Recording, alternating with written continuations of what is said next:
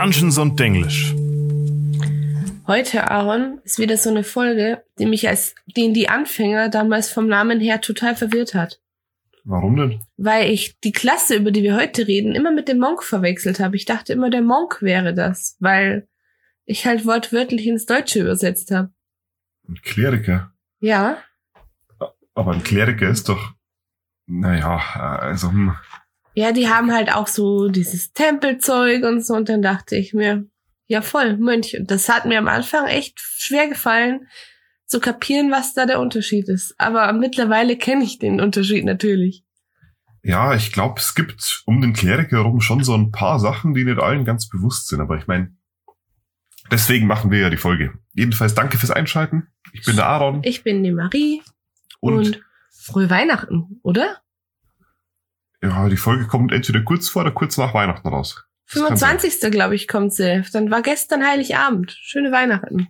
Jo, Clerics beziehungsweise Kleriker. Mhm. sind Meister der Kriegskunst und der Divine Magic, also göttliche Magie. Und ich glaube, bevor wir über irgendwas anderes reden, mal direkt vorneweg den Unterschied zwischen Klerikern und Priestern klar zu machen.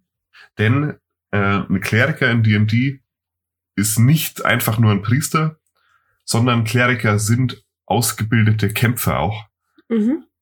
Und nicht jeder Priester kann zaubern, sondern nur die wenigsten Priester werden zu echten Klerikern. Woran liegt das? Manche Leute, die in einem Tempel arbeiten, die sind einfach nur zum Leben im Tempeldienst berufen und erfüllen halt den Willen ihrer Götter durch Gebete und Opfer. Mhm. Und nur die allerwenigsten, die gehen eben diesen Weg des Klerikers, wo du halt dich sowohl auf Magie als auch auf Waffengewalt spezialisierst. Okay. Und wenn ein Kleriker quasi kommt und ein Leben als Abenteurer aufnimmt, dann liegt es meistens daran, dass sein Gott das so verlangt. Also in der Regel bist du immer auserwählt, Mhm. um irgend, vielleicht, äh, vielleicht irgendwas Bestimmtes zu erreichen in der Welt oder so. Vielleicht macht es auch mehr Sinn, wenn wir direkt mal anfangen mit den Inspirationen für den Cleric. Aha. Also die Klasse ist schon seit dem ursprünglichen Dungeons and Dragons mit dabei. Damals waren sie halt einfach eine Mischung aus Magic User und Fighting Man, so hießen diese beiden Basisklassen. Ja. Und sie waren ganz klar inspiriert von Kreuzrittern und Vampirjägern. Das heißt, eh so ungefähr die kämpferischsten Priester, die man sich so vorstellen kann. Okay. Gary Gygax hat später Der auch Man. ja, der Man Gary Gygax hat auch direkt gesagt, seine großen Inspirationen waren boah, französischer Name Odo von Buon und Turpin von Reims. Das sind beides sehr, sehr bekannte Bischöfe, beziehungsweise ich glaube, Turpin ist ein Erzbischof aus dem Mittelalter. Keine Ahnung. Und die wurden halt oft als Streitkolben schwingende Kämpfer gegen das Böse dargestellt. Da gibt's so ähm, Wandteppich, Malereien und so. Das ist ganz, ganz spannend. Ein Ende dem Satanismus. Genau, und seitdem ist der Cleric halt als wiederkehrender All-Star in jeder Edition dabei. Hat inzwischen aber wie die meisten Klassen sehr viele seiner Einschränkungen verloren. Also die älteren D&D-Klassen, die waren halt noch eher dafür bekannt, bestimmte Konditionen an das Spielen der Klasse zu, zu stecken. Mhm. Zum Beispiel konnten sie früher wirklich nur stumpfe Waffen tragen, um diesem Klischee des Streitkolben schwingenden Priesters gerecht zu werden. Der Cleric musste damals auch zwingend dasselbe Alignment wie seine Gottheit haben. Das heißt, wenn du eine Lawful Good Gottheit verehrst, dann musstest du selber auch Lawful Good sein. Das sehe ich ein bisschen kritisch, okay. Das haben sie dann nach und nach gelockert. Quasi später, zum Beispiel in der dritten Edition, war es nur noch so, dass du innerhalb eines Viertels des Alignments sein musstest. Das heißt, wenn dein Gott rechtschaffen gut war, dann konntest du genauso gut auch neutral gut sein oder rechtschaffen neutral. In AD&D 2, also AD&D Second Edition, waren der Monk, der Mystic und der Shaman, das sind alles Klassen, die in späteren Editionen nochmal vorkamen, alles Subklassen des Clerics. Es sind der Monk und der Cleric doch irgendwie miteinander verknüpft. Ja, ich meine, in der Hinsicht hast du recht. In der fünften Edition sind die Unterschiede schon sehr, sehr massiv. Ich meine, zum Beispiel ist der Cleric ja ein Full Caster. Mhm. Das heißt, er ähm, lernt alle Level von Zaubern und ein Monk kann standardmäßig gar nicht zaubern. Das stimmt. Der Cleric gilt auch als eine der stärksten Klassen in der fünften Edition und hat auch mit, mitunter die meisten Subklassen. Das werden wir dann wahrscheinlich eh sehen. Ja. Laut 538, Lieblingsseite von Aaron. Lieblingsstatistikseite zumindest, ist er die fünft meistgespielte Klasse und die häufigste Kombination von Klassen plus Rassen ist, was schätzt du? Also es ist immer Mensch dabei und es ist immer, fast immer elf oder halb elf dabei. Okay. Ähm, und dann, ja, keine Ahnung, was gäb's denn noch so? Ähm, sage ich entweder Dragonborns oder Zwerge. Auf Platz eins sind Menschen, Zwerge sind fast gleich Mhm. auf. Und mit großem Abstand dahinter auf Platz drei sind Elfen. Das heißt, du warst eigentlich ziemlich on point. Ja, äh, warum spielen so viele Zwerg-Cleric als Kombi? Gibt's da einen bestimmten Grund für?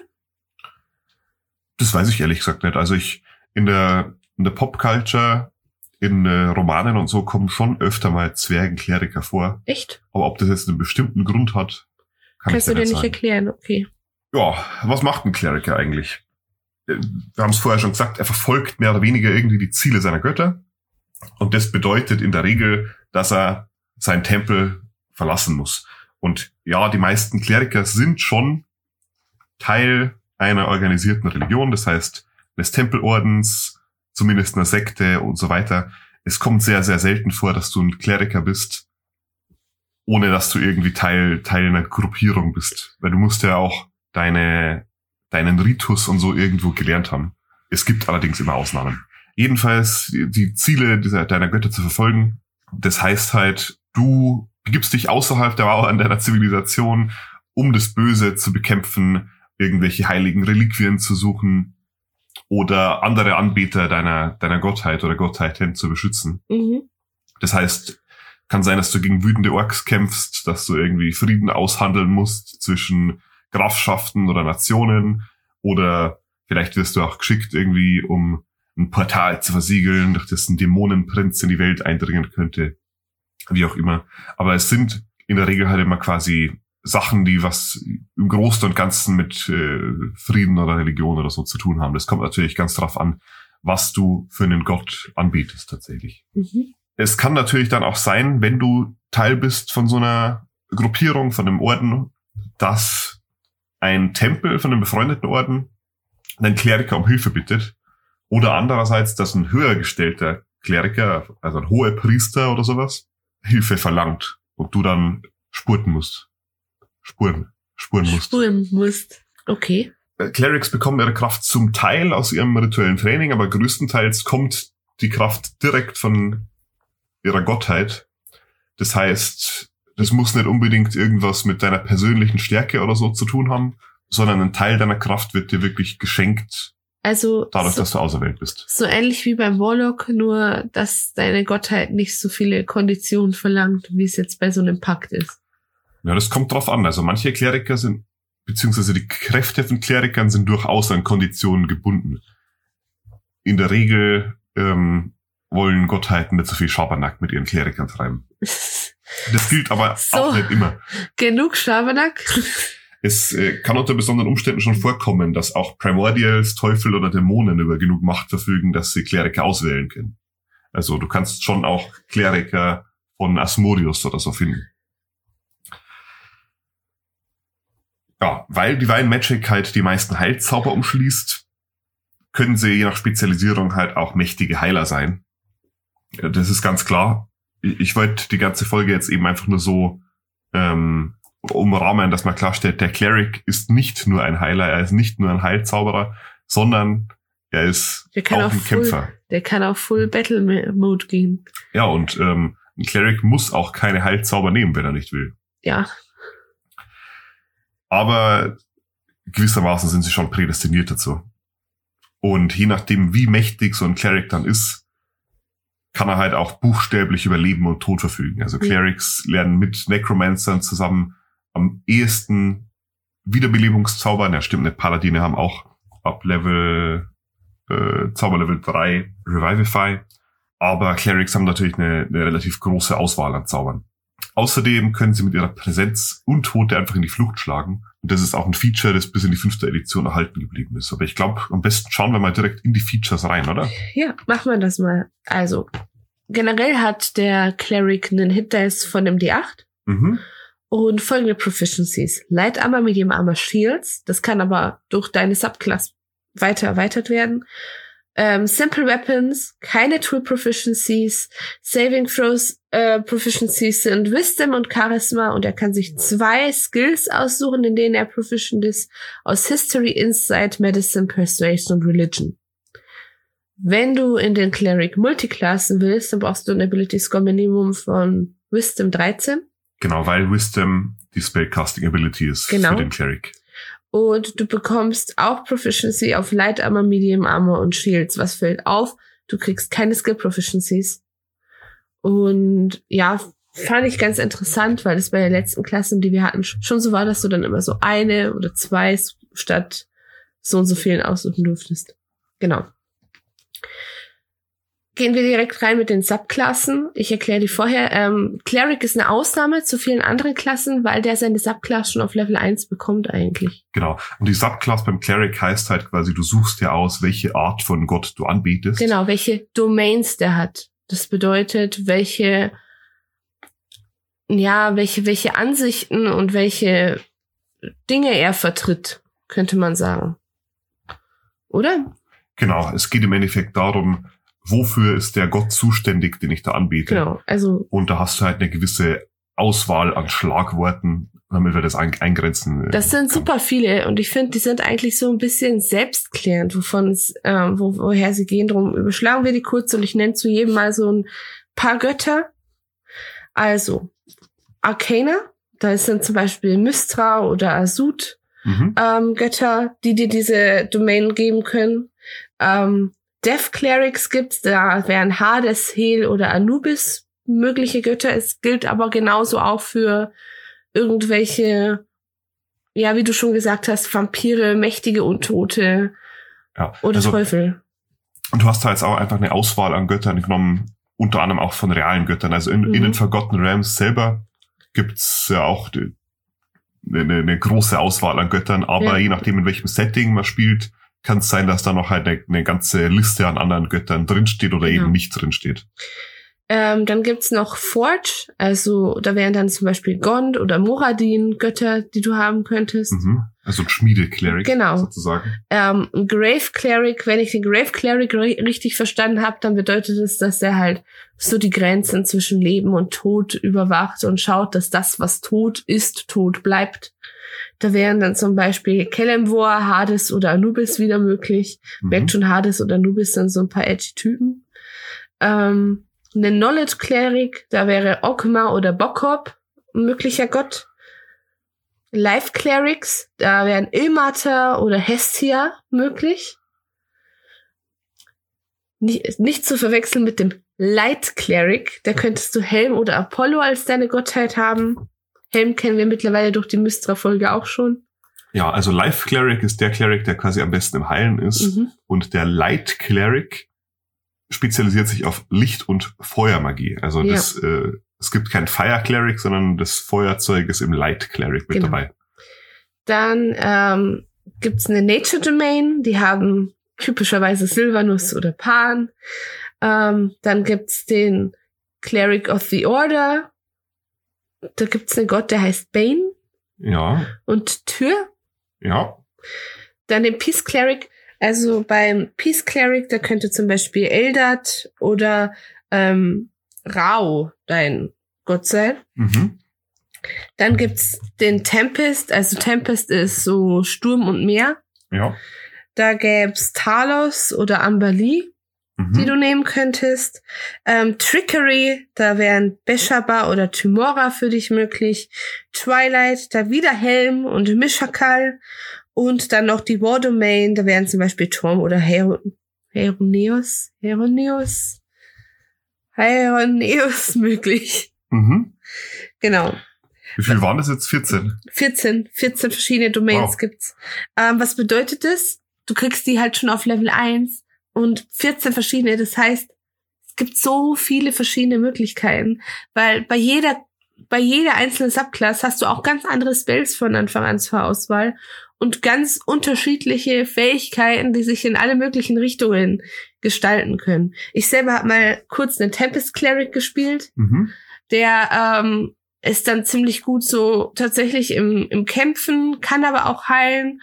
Und ähm, ich weiß, dass einer von unseren Spielern mal einen Light Cleric gespielt hat, der halt dann so sehr viel Radiant Damage etc. machen konnte. Was ich schon sehr interessant finde, weil es eine Klasse ist, aber in so viele verschiedene Zweige sich aufästelt. Ja, ich finde es immer cool, wenn man viele Möglichkeiten hat bei der Charaktererstellung. Man muss halt hier wirklich schon von Anfang an eine Wahl treffen. Genau. Auf Level 2 erhältst du eine Fähigkeit, göttliche Energie direkt von deiner Gottheit so zu, ja, zu kanalisieren, so zu bündeln. Ja. Und diese Energie kannst du dann verwenden, um magische Effekte von dir zu verstärken. Fähigkeit heißt Channel Divinity.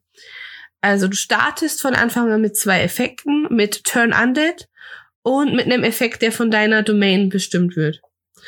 Und einige Domänen gewähren dir zusätzliche Effekte, wenn du Stufen aufsteigst, also Klass äh, Level aufsteigst.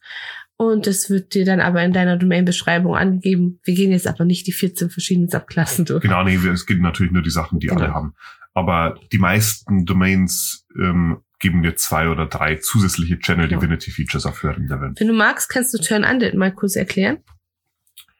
Ähm, Turn Undead heißt quasi, du machst eine Action und zeigst ein heiliges Symbol vor oder sprichst ein Gebet und jeder Undead im Umkreis von 30 Feet, der dich sehen oder hören kann, macht dann einen Wisdom Save und wenn der Save fehlschlägt, dann sind sie geturnt und geturnt heißt, sie müssen ihre Runden damit verbringen, so weit wie möglich von dir wegzulaufen und sie können sich nicht freiwillig auf dem Feld innerhalb von 30 Feet um dich herum bewegen.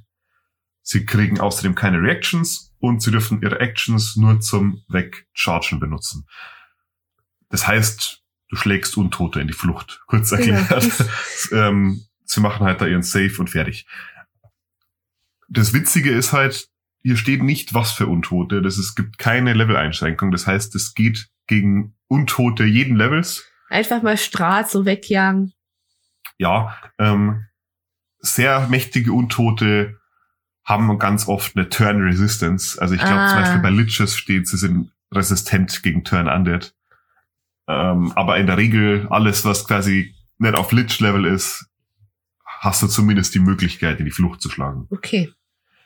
Ja, auf Level 2 kriegst du außerdem dein Subclass-Feature. Ich glaube, hat Marie vielleicht sogar schon gesagt. Mhm. Zwischendrin sind beim Cleric immer Level, wo du halt hauptsächlich Hitpoints bekommst, neue Zauber, neue Spell-Levels.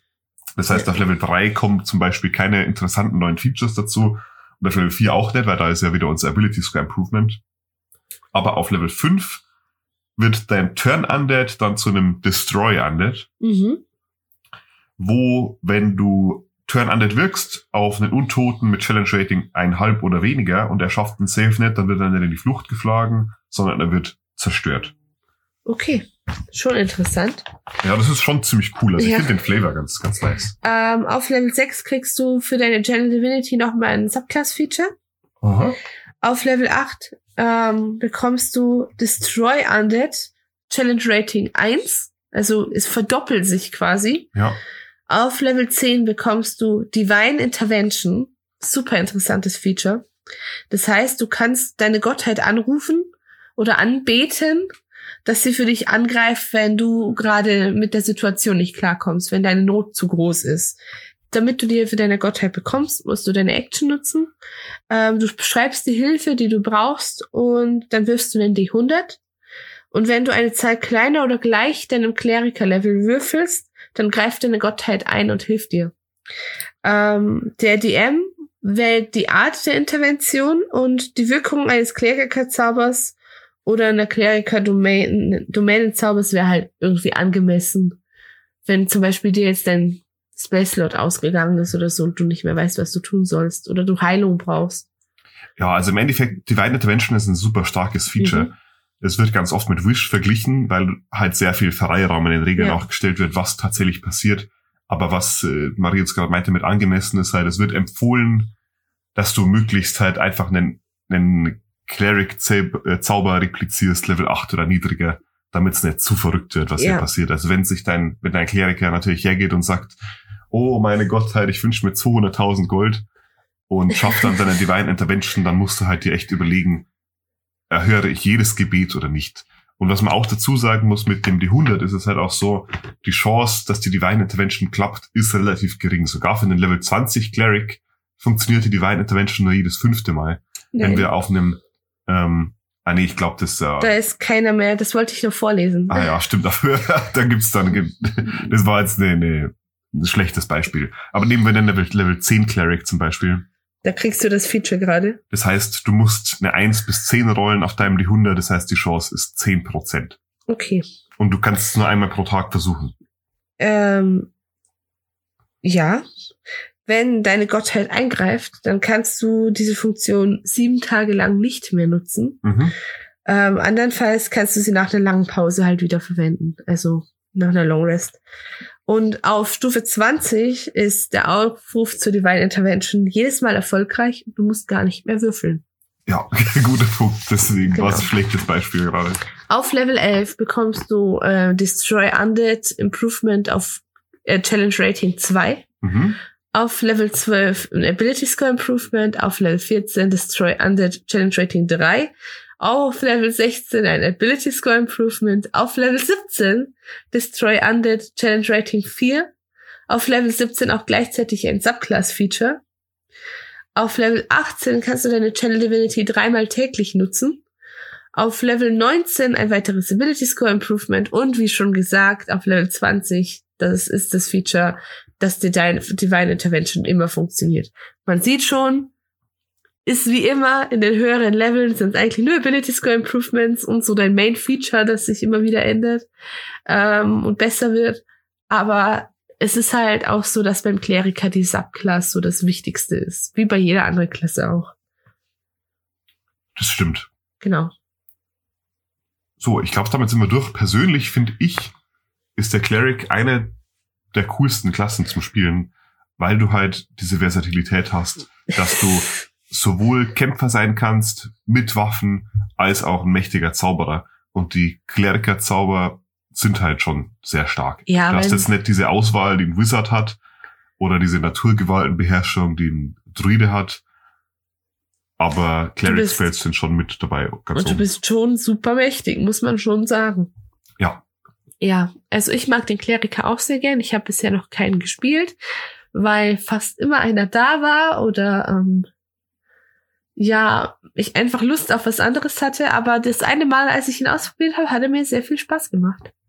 Und ich würde schon sagen, das ist eine der cooleren Klassen für mich. Ja, dann stellt sich nur noch die Frage, was gibst du dem Cleric auf einer Skala von 1 bis 24 Türen des Adventskalenders? Ich gebe ihm eine 22. 22 ist ganz schön gut. Ja. Also ich finde, der Cleric wird dann erst so richtig interessant, wenn man sich die Subclass-Abilities durchliest. Mhm. Ähm, würde ich auch jedem, den der Kleriker interessiert, empfehlen, weil das Wahnsinn ist, wie unterschiedlich das wird. Und Tempest Clerics sind super cool. Ja, Tempest Clerics sind recht beliebt. Ja, die machen Spaß.